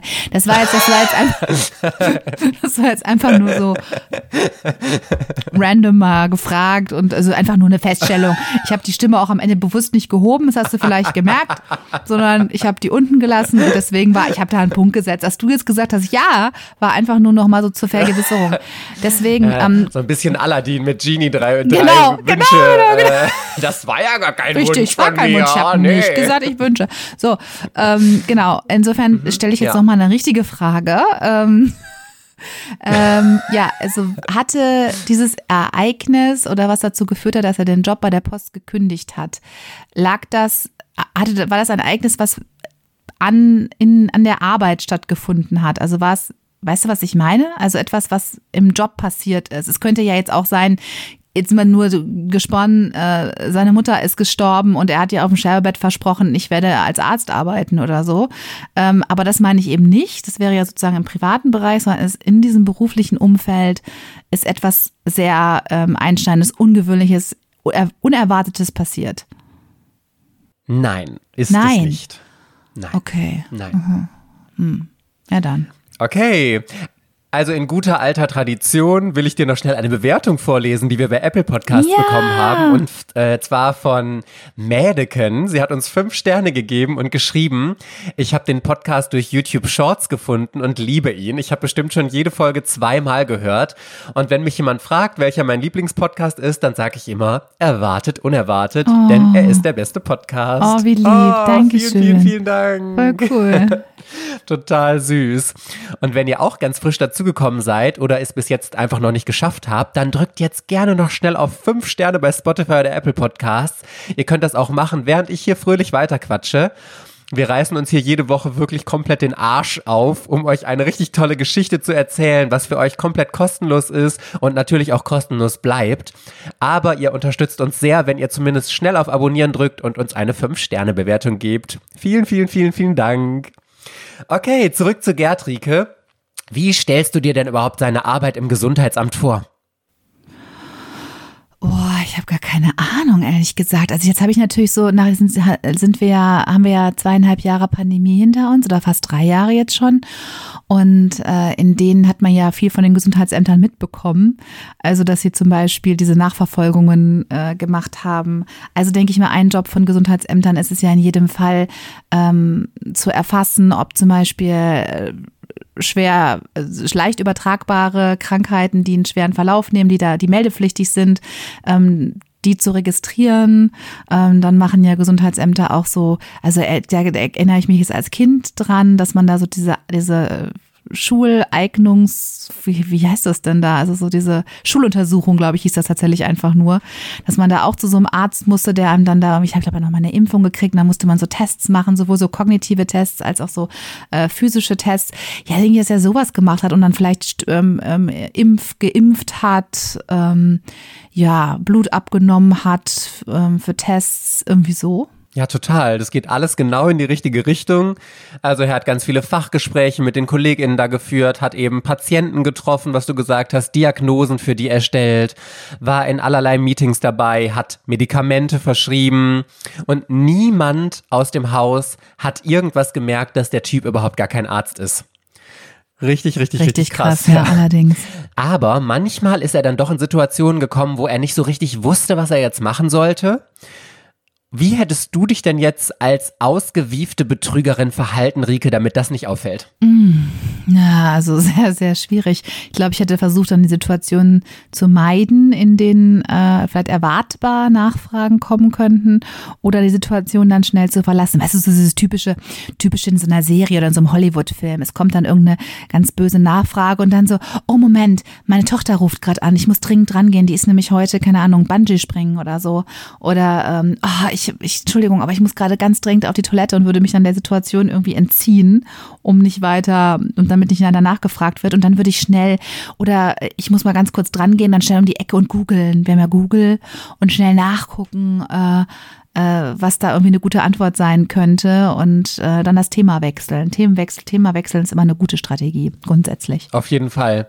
Er hatte auch noch eine andere Strategie. Er hat dann einfach die jüngeren KollegInnen gefragt, was sie denn jetzt in der Situation gemacht hätten oder welche Diagnose sie bei irgendeinem bestimmten Patienten sehen. So ein bisschen so verpackt, als weil der ob er ihre unterrichten wollte. Expertise überprüfen Ja. will. Genau, richtig. Oh, sehr schlau, auch gute Strategie, ja. Mhm. Ja, und wenn die dann geantwortet haben, war es dann immer so, sehr gut. So machen wir es. Das aber, aber geil, Ja. weißt du, das mache ich schon mal bei meinen Kindern, ohne Witz. Die kommen ja mittlerweile in der Schule mir mit Sachen an, bei denen ich manchmal auch nicht mehr auf den ersten Blick weiß, wie es zu lösen ist. Und dann stehen die vor mir und halten mir das Buch unter die Nase, ne, so völlig unvorbereitet und schreien dann, ey, verstehe ich nicht, kannst du mir das mal erklären? Und dann denke ich, fuck, keine Ahnung. Und dann habe ich auch schon mehrfach ge- durchgezogen. Ich hoffe, die hören das jetzt nicht, aber wahrscheinlich hören sie es. Dann habe ich nämlich dann auch gesagt, so erklär du mir doch mal, wie du es machen würdest. Und während die dann nämlich das mir dann erklären, und sie können es ja nicht, weil haben ja meistens, weil sie ja gerade eine Schwierigkeit haben, in der habe ich jetzt dann Zeit gewonnen, indem ich dann nachdenken kann. Scheiße, scheiße, wie war das denn nochmal? Oder, oh, Schatz, ich muss mal, ja, Mama, komm, Mama kommt sofort, ich muss mal ganz kurz auf die Toilette. Zack, gegoogelt, wumm, mir irgendein Video bei YouTube reingezogen und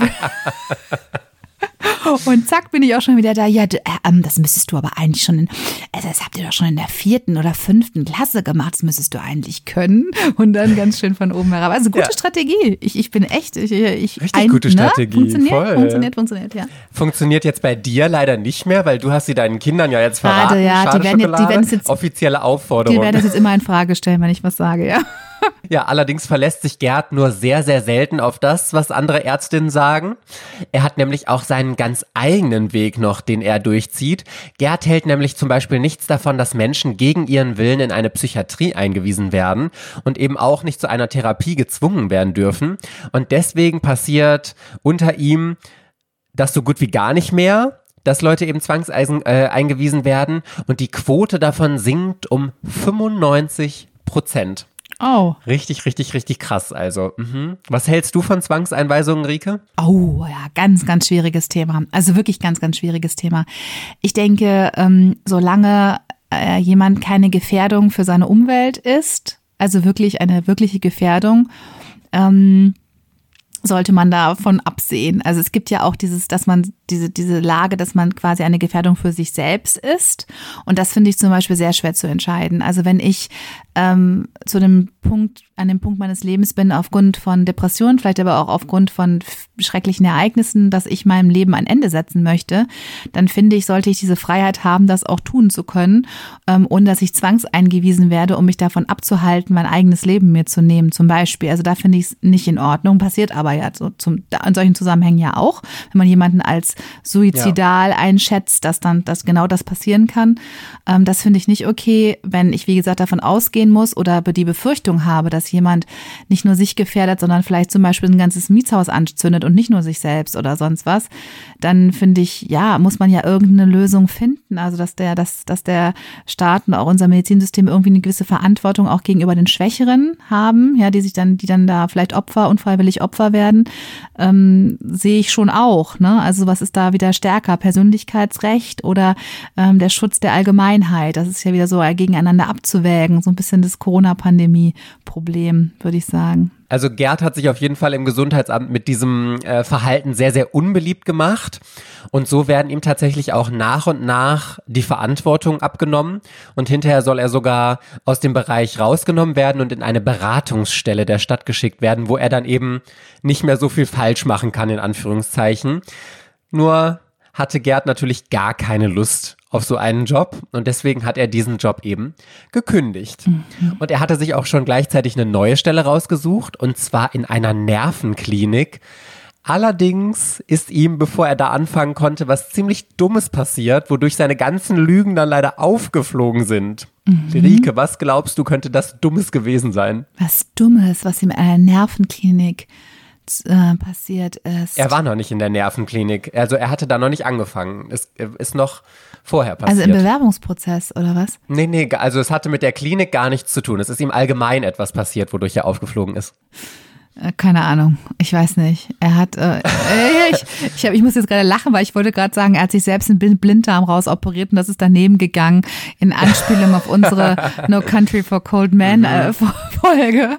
Ähm, aber nee, ich weiß es nicht. Was hat er gemacht? Also was Dummes gemacht? Er hat sich es irgendwie war verraten. tatsächlich ja. ja richtig, richtig dumm. Und zwar hat er einfach nur sein Portemonnaie verloren. Mm. Düdüm. Das allein ist jetzt noch nicht ganz so schlimm. Allerdings waren da zwei Ausweise drin von ihm mit dem gleichen Foto. Mhm. Nur einmal mit seinem echten Namen Gerd Postel und einmal der gefälschte Ausweis von Dr. Med Dr. Phil Clemens Bartholdi. Ja, und das Portemonnaie ist dann bei der Polizei gelandet und obwohl Gerhard noch versucht hat unterzutauchen, ist er leider erwischt worden. Was heißt leider? Eigentlich muss man ja sagen, weil man sympathisiert immer so mit den Leuten, die man hier vorstellt, aber eigentlich ist es Gott sei Dank, ist er erwischt worden. Kam er dann eben vor Gericht. Und was glaubst du, war die Strafe, die er für diesen ganzen Scheiß bekommen hat? Wozu hättest du ihn verurteilt? Äh, Im Namen des Volkes ergeht von Richterin Friederike folgendes Urteil. Oh Gott, ich habe keine Johanna Ahnung. Ich, von Hohenbrunn. Genau, ich weiß, ich muss gestehen, ich weiß wirklich überhaupt nicht, was auf Urkundenfälschung und ich weiß nicht, was man da noch, was da noch für Tatbestände aufgeführt würden, was da steht. Aber ich sag mal, der hat ähm, ähm, drei Jahre auf Bewährung aber bekommen und eine Geldbuße in Höhe von 200.000 Euro. Boah, krass. Ich, ich bin wirklich fasziniert, wie gut du einfach da schon wieder bist, weil ich hätte was komplett anderes. Ich hätte viel, viel höhere Strafe geschätzt. Ähm, aber tatsächlich, er ist wegen Urkundenfälschung, missbräuchlichen Führens akademischer Titel und Betrug, äh, ist er zu einem Jahr auf Bewährung verurteilt worden. Mhm. Also ich hätte das never gedacht, dass das sowas Lapidares ist, weil für mich ist das ja so, ey, das, das war doch voll schlimm und fahrlässig, was der da alles gemacht hat. Der hat Menschen behandelt, Medikamente verschrieben und sonst was. Das ist doch wirklich richtig, richtig, richtig schlimm. Und trotzdem hat er nur ein Jahr auf Bewährung bekommen. Mhm. Und die Begründung dafür ist am allerbesten, nämlich, dass es ihm das Gesundheitsamt auch viel zu leicht für seine Betrügereien gemacht hat und er ja angeblich auch niemandem geschadet hat. Ja, ja.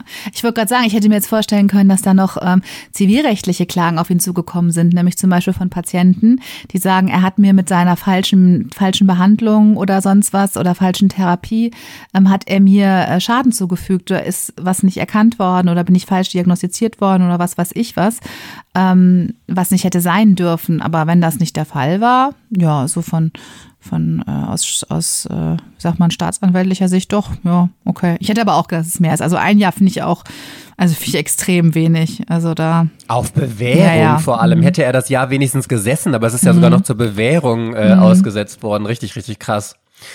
Ja, aber glaubst du, er hat nach dem Urteil gesagt, Mensch, richtig dumme Idee von mir, mich als Arzt auszugeben. Ich werde jetzt mal wieder sittsam. Naja, also abschreckend war das Urteil ja nicht. Also Frage. ja, sicher nicht. ja.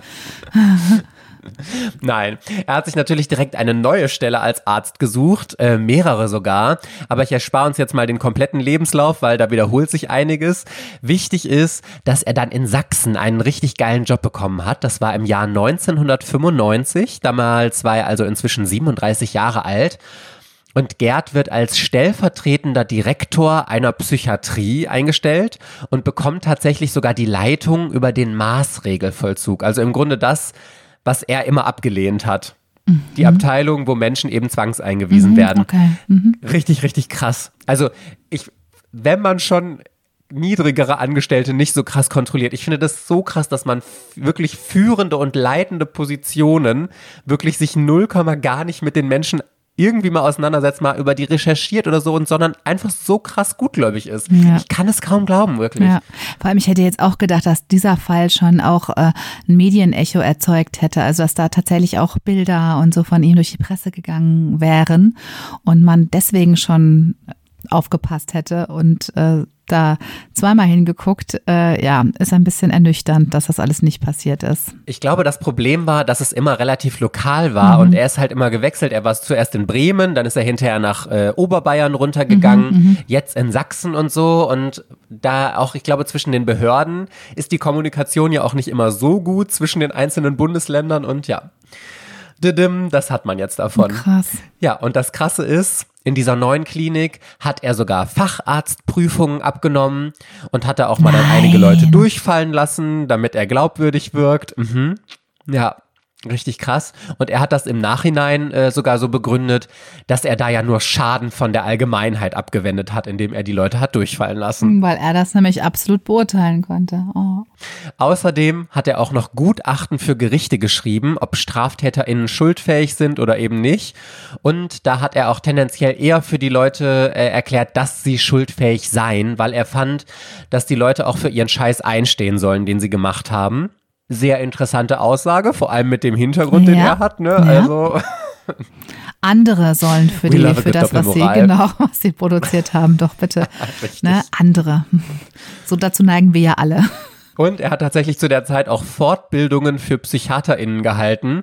Und da hat er zum Beispiel so Sachen für erfunden wie bipolare Depression dritten Grades. Totaler Quatsch, gibt es nicht, macht doch überhaupt keinen Sinn. Aber das Schlimme ist, dass 180 PsychiaterInnen auf dieser Veranstaltung waren und keiner davon hat sich auch nur irgendwie darüber gewundert, hat irgendwas dazu gesagt oder hinterher mal nachgefragt oder so. Wie krass ist das? Ja, mega. Also ich bin wirklich, also ich bin echt schockiert. Ich halte da viel für möglich. Ne?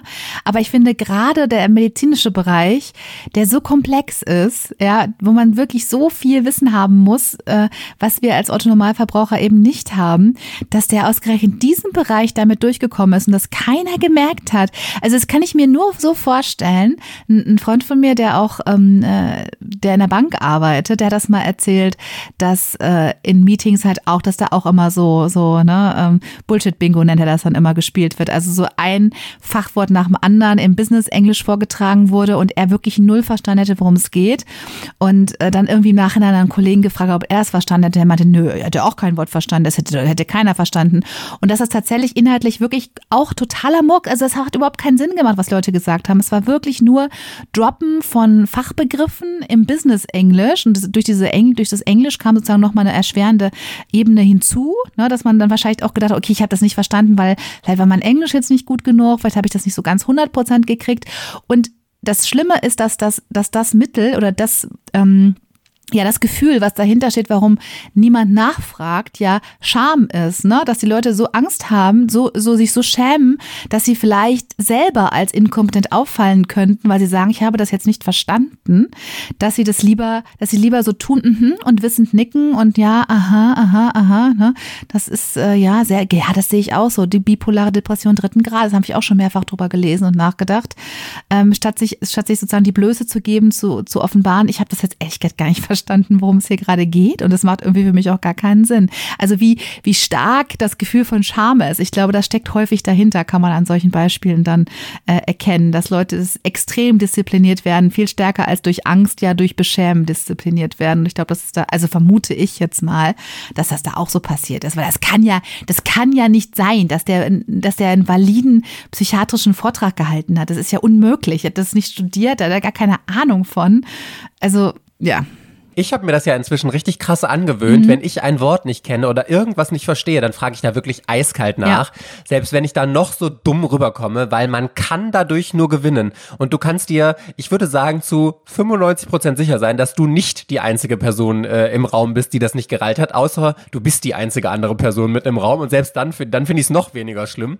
Also, nee das ist mir auch scheißegal, wenn ich dann für dumm gehalten werde. Du kannst lieber nachfragen. Und ich finde, das spiegelt der Person gegenüber ja auch nochmal, dass das ein bisschen zu hochgestochen alles formuliert war und die ruhig mal ein bisschen einfacher formulieren kann. Ja. Naja. Ja, auf jeden Fall. Also ist auch meine Erfahrung, aber ich muss sagen, da, da bin auch ich erst so mit, mit fortschreitendem Alter hingekommen, dass ich, glaube ich, mittlerweile so, so selbstbewusst bin, dass ich auch glaube, ich kann jetzt einschätzen, ob jemand jetzt hier gerade unverständlich redet und was droppt, weil dann bin ich sicher, dass ich es nicht die Einzige bin, die es nicht verstanden habe. Also kann ich auch gut nachfragen.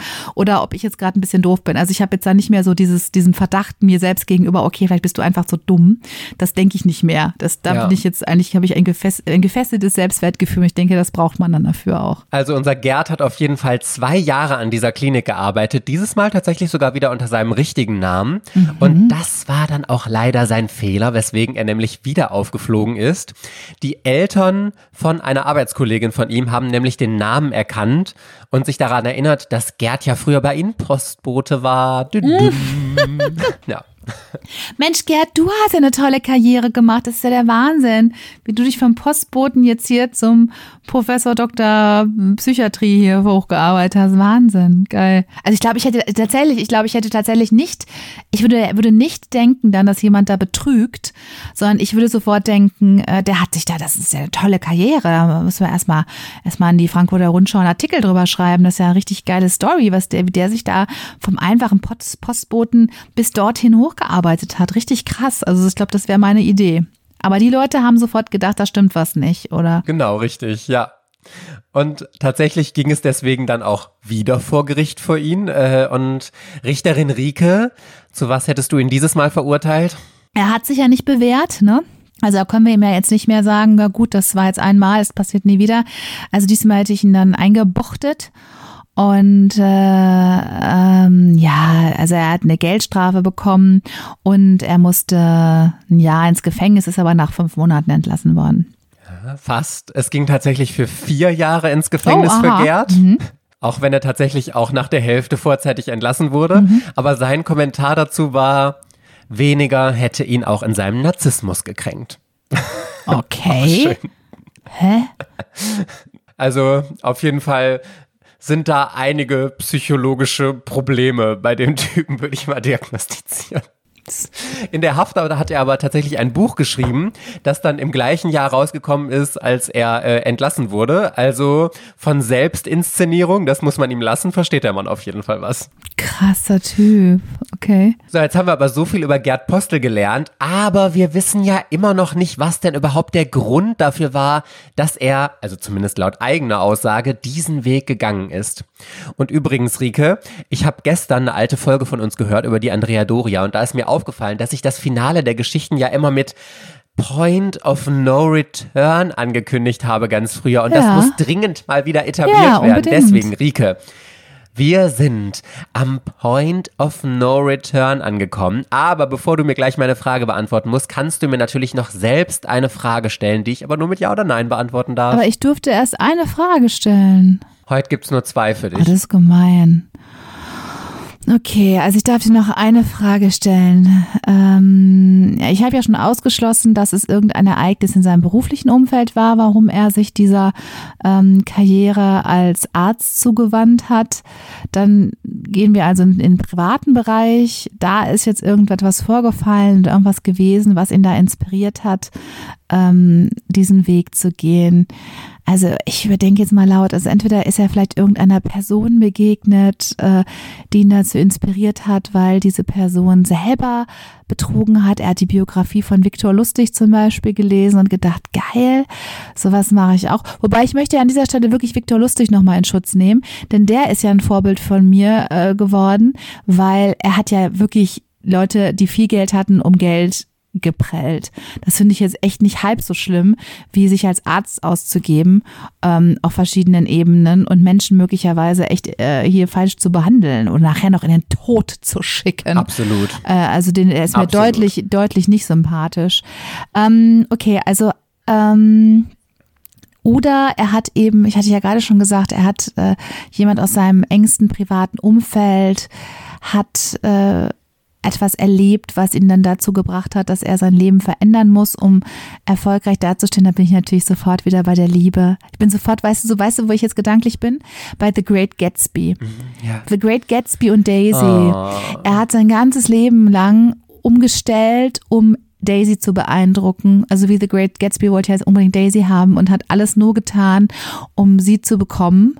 Und äh, vielleicht war es bei ihm auch so. Er hat sich verliebt in eine ähm, ähm, junge, aufstrebende Medizinstudentin und hat gedacht, ich komme an die nur dran. Die kam nämlich auch aus einer wohlhabenden Ärztefamilie. Wir sprachen schon über diesen Zusammenhang. Und ich komme nur an die dran, wenn ich selber ähm, ansatzweise den sozialen Status von ihr erobere, weil Frauen heiraten immer nach oben, nicht nach unten. Die wird sich also keinen Postboten nehmen. Die wird sich eher ein Dr. Mate, Dr. Phil, also noch über ihr mit akademischen Titeln ausgestattet, einen solchen Mann wird sie sich für interessieren. Und da ist dieser Gedanke in ihm gereift, weil er dachte, okay, das schaffe ich ja nie. Ich werde ja einfach nicht mal Abi. Ich werde niemals äh, da auf legalem Wege hinkommen. Ich muss das fälschen. Und ja, genau, so war das nämlich. Ja, die Frage, wolltest du mir jetzt eine Frage ich, ich dazu bin schon, stellen? ich bin schon in meiner, ich bin schon meiner Lösung total. Ich bin schon so wieder im Ich bin Lösen, schon genau. so fasziniert schon wieder von meiner Liebesgeschichte, die ich hier aus, ausgebreitet habe. Naja, ich meine, man muss ja mal so überlegen. Es gibt ja für die Menschen haben ja, es gibt ja nicht so viele Dinge, die Menschen wirklich stark motivieren, bestimmte Dinge zu tun. Ne?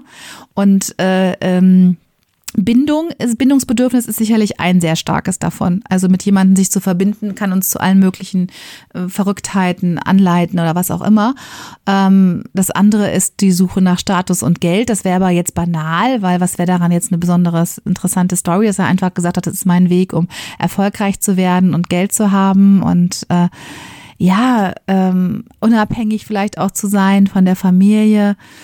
Äh, deswegen komme ich immer, komme ich ja gerne mit Liebesgeschichten. Hm. Also dann frage ich jetzt mal, frage frag ich mal so, hatte es was mit einer, mit einer großen Liebe zu tun? Nein, hatte es nicht. Das ist ja, Tut mir leid. das ist ja doof. Das ist traurig. traurig. Okay, aber pass auf, bevor du jetzt gleich lösen musst, Mhm. verrate ich dir noch die Strafe, die den Verlierer äh, oder die Verliererin der Folge erwartet, um dich jetzt nochmal final ein bisschen zu motivieren. Mhm. Denn wer auch immer von uns beiden verliert, muss das schlechteste Zeugnis raussuchen, was er oder sie jemals Mhm. hatte. Und das schauen wir uns dann in der nächsten Folge gemeinsam an und nehmen das mal ganz genau unter die Lupe. Oh Gott. Das Problem ist, dass du wahrscheinlich kein schlechtes Zeugnis hast und Doch. ich habe fast nur schlechte Ach. Zeugnisse. Der, da muss ich eins also aus der Okay, Mittelstufe gut. raussuchen. Also so 8, 9, 10, da war ich nicht gut. Da hatte ich auch mal fünf, auch eine 5 auf dem Zeugnis, ja. Vorher, nachher nicht, Oh la aber da. Mh. Also insofern doch, doch. Okay, pass auf, ich wiederhole jetzt nochmal die Frage für dich. Ein letztes Mal und sie lautet, was brachte den Postboten Gerd Postel dazu, seinen Job an den Nagel zu hängen und eine Karriere als Hochstapler zu starten? So, und jetzt bin ich auf deine Lösung gespannt, die zumindest nichts mit einer romantischen Love Dann, Story dann, kann zu es, tun dann hat. Ja. kann es ja nur noch ein Tier gewesen sein, äh, was da ins Spiel Absolut. gekommen ist. Nein, okay, fällt mir nichts so ein. Also, was hat er denn, was kann denn da noch sein? Warum hat er, also es war ja irgendwas Unglaubliches, Unerwartetes, Spektakuläres, warum er seinen Job als Briefträger an den Nagel gehängt hat und sich gedacht hat, ich werde Hochstapler. Ähm, ich, ich kann mir da nur noch vorstellen, dass er sich wirklich hat inspirieren lassen, was er irgendeiner Person begegnet ist, äh, zum Beispiel dem Protagonisten aus dem Catch Me If You Can aus dem Film. Ich komm, merkst du, es gibt irgendwie Leonardo DiCaprio scheint jetzt ohne Scheiß. The, the, the Äh, Wolf of Wa- ja, The Wolf of Wall Street ist aber ja auch so ein Betrügerfilm. Leonardo DiCaprio hat so mit Hochstapler-Themen. The Great Gatsby, naja, wo Ja, Hochstapler ist absolut. er ja nicht so ganz, aber schon. Dann hier Catch Me If You Und Can. basiert auch auf wahrer Begebenheit. Ja, und The Wolf of Wall beides, oder? Street, da haben wir es. Und Ja, überhaupt, ja, genau, ja, Leonardo mhm. DiCaprio zieht sich durch bei uns. Interessant auch. Ja, also hat er sich von hat er irgendeine Person, eine bekannte Person, die irgendwie so, ne, so eine wie eben der Catch Me If You Can Mann oder so, die ähm, mit Betrügereien sehr erfolgreich geworden ist, hat er die getroffen und das hat ihn dann inspiriert, ähm, ja, da, genau, also ich muss ja jetzt lösen, ich darf ja nicht fragen. Und das hat ihn dann inspiriert, auch eine solche Karriere. Ich finde ich, ich finde meine Lösung selber doof, die ist lame, aber mir fällt nichts anderes ein, ehrlich gesagt. Das, so war das. Und das Spektakuläre, weiß ich auch nicht, was daran spektakulär ist. Sorry. Oh Gott, volle äh, Stagnation. Wie heißt das? Mein Gott, ich werfe immer mit, St- mit Fachwörtern um mich und ich habe immer keine Ahnung. Ich, ich entfremde immer Fachwörter. Ist dir das mal aufgefallen, dass ich ganz oft Wörter, vielleicht ist euch das auch mal beim Hören schon aufgefallen, irgendwelche komplett falschen Wörter benutze? Nein. Und das fällt mir nämlich immer, wenn ich die Folgen hinterher höre, dann denke ich immer, du hast total das falsche Wort benutzt und voll äh, falsch das aus, was weiß ich. Total witzig. Stagnation nenne ich es jetzt einfach mal. Ja, ist doch richtig. Wir stagnieren. Okay, ja. Okay, dann schauen wir mal, ob du mit deiner von dir selbst angezweifelten Antwort äh, richtig bist.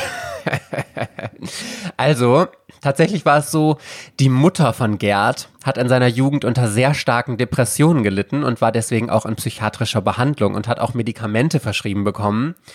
Und diese Depression ist tatsächlich immer schlimmer geworden, so dass die Mutter sich irgendwann das Leben genommen hat. Oh nein. Oh Gott, wie schlimm. Und er hat dadurch eine riesige Wut auf Psychiater entwickelt, weil er sich ganz sicher war, dass die am Tod seiner Mutter schuld waren. Und deswegen hat er den Plan gefasst, sich an den Psychiatern in Deutschland zu rächen. Er wollte beweisen, dass das alles nur Scharlatane sind, die einfach nichts drauf haben, außer irgendwas zu erzählen, was total wichtig klingt, aber alles überhaupt keinen Sinn ergibt. Und so ist er dann seine Laufbahn als Betrüger gestartet. Krass, oder? Ja, total krass, aber nachvollziehbar. Und so ein bisschen, so ein bisschen bin ich ja in der Richtung unterwegs gewesen, als ich gesagt habe, er hat ihr das auf dem Sterbebett versprochen, also mit einer anderen Ja. Intention, aber ich Ja, hatte, ich hatte die Mutter, ich hatte die Mutter schon im Visier. Das dachte ich auch bei deiner ersten Frage. Ja, oh, Mutter beim Sterben. Und ich dachte, oh, Scheiße. Und dann bin ich in die falsche Richtung marschiert, da hätte ich bleiben müssen. Ja, okay. ja, richtig. Aber sehr geil. Ich frage mich nur, also die spannende Frage des Abschlusses jetzt. Hat er denn erreicht, was er sich vorgenommen hat? Also hat er Ja. die Psychiater vorgeführt? Ja, ich finde schon. Ich finde schon, aber Ja. ich weiß nicht, ob, ob es die Wirkung hatte. Ne? Also ich denke mal, äh, dadurch, dass er dann als Betrüger aufgefallen ist, äh, klar standen die halt für einen kurzen Zeitpunkt ein bisschen dumm da, aber so nachhaltig geschadet, denke ich, hat, hat äh, der Wissenschaft äh, jetzt auch nicht. Und ich denke, ich glaube, es ist natürlich auch äh, schwer unfair ähm, zu sagen, dass Psychiater keine Ahnung haben. Ich glaube aber tatsächlich, dass da die Qualitätsunterschiede sehr groß sind. Also ich glaube, es gibt gute, sehr, sehr gute Psychologen und Psychiater, die einem auch gut helfen können und vielleicht auch dabei helfen können, eine Depression oder auch sogar, wenn man suizidal ist, das zu bekämpfen. Aber ich glaube, man kann da, also ist so mein, meine, meine Erfahrung und auch so ein bisschen mein, mein, meine Meinung dazu, dass man da auch wirklich an Leute geraten kann, die eigentlich nicht so richtig viel Ahnung da- davon haben oder sich, sagen wir vielleicht nicht die, nicht die qualifiziertesten in diesem Bereich sind und einem dann auch wirklich gar nicht helfen können, sondern vielleicht sogar auch so eine Depression verstärken könnten. Das glaube ich schon, ehrlich gesagt. Ein bisschen ketzerisch, ja. Ich finde am krassesten, dass er ja auch, habe ich ja erzählt, Gerichtsgutachten geschrieben hat und tatsächlich, nachdem er aufgeflogen ist, ist kein einziges davon angefochten worden. Also die sind alle so bestehen geblieben, wie er die geschrieben hatte und so. Und ich finde, das ist ja auch nochmal ein Punkt, der äh, ganz krass ja, ob es jetzt für ihn oder gegen das System irgendwie spricht, also dass die Leute sich nicht gewagt haben, da irgendwie nochmal dran zu gehen, weil sie eigentlich mit den Sachen so zufrieden waren und so. Das ist schon heftig. Also, tja. Ja, aber, aber wie gesagt, ne, also eine, eine Freundin von mir, ich glaube, äh, ich weiß nicht, ob sie den Podcast hört, aber ich denke, sie wäre auch nicht sauer, wenn sie es hört, aber die ist Ärztin. Ähm, wir kennen uns aus Frankfurt und die hat einfach Medizin, also hat einfach Medizin studiert, hat auch promoviert und ähm, hat zwei Kinder bekommen in der Zeit, daher darüber kannten wir uns, über unsere Kinder. Und äh, dann hat sie, als sie dann fertig war, hat sie auch in der Psychiatrie angefangen zu arbeiten. Und ich war ganz erstaunt und habe gesagt, okay, aber du hast ja jetzt noch gar nicht dich irgendwie mit psychiatrischen Themen beschäftigt, noch keine Therapeutenausbildung und sowas hat sie dann halt nebenbei noch gemacht. Aber sie hat schon in der Notfallversorgung in der Psychiatrie gearbeitet und hat dann auch selber gemeint, ja, sie wird da so ein bisschen, so ein bisschen googeln, so ein bisschen Pi mal Daumen, was hier so ein, was sie so denkt, was so richtig wäre und was man jetzt da für Behandlungen machen muss, äh, einleiten. Und da habe ich ehrlich gesagt auch so ein bisschen Schweißausbrüche gekriegt und gedacht, okay, äh, ich würde jetzt dann schon erwarten, dass jemand, der dann irgendwie mein Kind oder mal untersucht, äh, jetzt nicht in Anführungsstrichen nur Medizin studiert hat, also erstmal vor allem über die physische äh, Konstitution des Menschen gut Bescheid weiß, sondern sich doch schon ausführlich eigentlich auch mit der Psyche beschäftigt hat. Also ich denke, da wäre eigentlich jemand, der Psychologie studiert, qualifizierter vielleicht sogar als ein Mediziner erstmal an der Stelle gewesen. Aber äh, ja, da hat sie auch schon praktiziert in einem bestimmten Rahmen. Insofern, Krass, ja, mh, mh. Das ist richtig heftig, ey. Ja, ist natürlich, weil du, ne, weil Medikamente dürfen nur Psychiater verschreiben, also Leute, die auch ein medizinisches Studium hinter sich haben ähm, und nicht nur Psychologie studiert haben, die dürfen das ja nicht. Und deswegen müssen es Mediziner sein. Äh, die müssen natürlich eine entsprechende Zusatzausbildung und Facharzt und so weiter machen. Ganz klar, das hat sie auch alles gemacht, also nicht, dass der falsche Eindruck entsteht.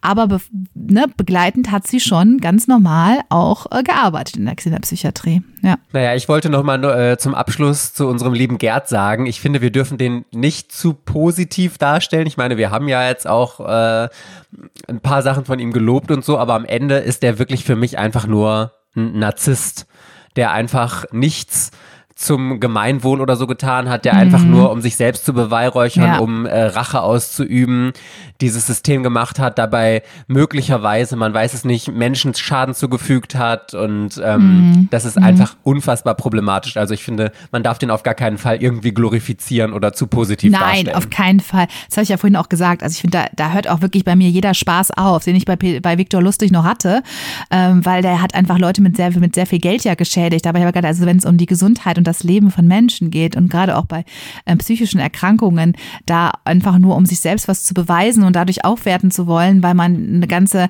Gesellschaft hochgebildeter Menschen ähm, verarscht hat. Ja, ähm, für diese Selbstaufwertung sowas in Kauf zu nehmen, ist natürlich also äh, total zu verurteilen. Da gibt es nichts Positives dran, auf gar keinen Fall, finde ich auch. Okay, sehr gut, Rike. Leider hat's zum Gewinnen der Folge heute für dich nicht gereicht und deswegen bin ich gespannt. Vielleicht ist das auch ganz gut für mein Selbstbewusstsein, wenn du nächstes Mal so ein richtig schlechtes Zeugnis raushaust und ich denk, okay, selbst die unfassbar schlaue und intelligente Rike hatte mal Phasen, wo sie ordentlich äh, daneben gegriffen hat oder irgendwie so, so ein bisschen. Vielleicht tut uns das allen ganz gut hier. Aber good news, die nächste Shorts-Folge wird erstmal von unserer lieben Rike moderiert. Da kann ich mich endlich mal wieder zurücklehnen und entspannt schauen, was du mir für eine spannende Folge erzählen wirst. Yes, da bin ich total gespannt drauf und hoffe, dass ich die dann mal ordentlich gewinnen werde.